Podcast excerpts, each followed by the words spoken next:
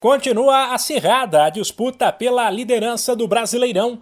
Neste domingo, pela 13ª rodada, o Corinthians fez 1 a 0 no Goiás, em Itaquera, e chegou a 25 pontos. Mesmo número do líder Palmeiras, que segue na frente pelos critérios de desempate. O Verdão, porém, tem um jogo a menos. O clássico contra o São Paulo, no Morumbi, que fecha a rodada nesta segunda, 8 da noite, no horário de Brasília.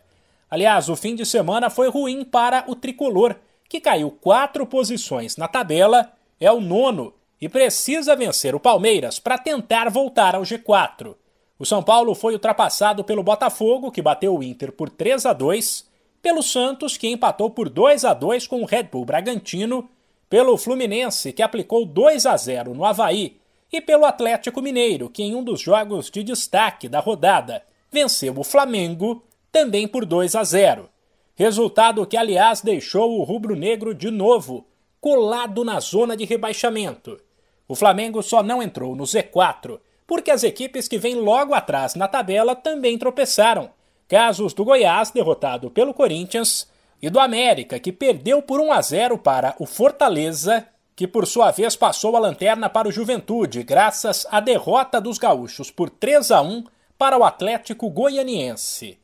O rubro-negro ainda poderia ter sido ultrapassado pelo Coritiba, se não fosse o placar de 1 a 0 para o Atlético no clássico paranaense, que colocou o Furacão em grande fase na terceira posição.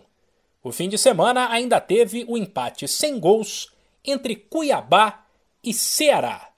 A classificação de momento do Campeonato Brasileiro é a seguinte: o Palmeiras lidera com 25 pontos, mesmo número do Corinthians.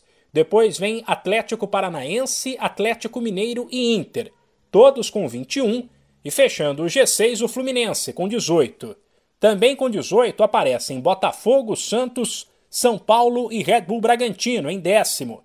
O Havaí tem 17, o Atlético Goianiense e o Ceará tem 16, Flamengo, Coritiba e América tem 15 pontos e aí vem a zona de rebaixamento: Goiás 14, Cuiabá 13, Fortaleza 10 e Juventude também 10. De São Paulo, Humberto Ferretti.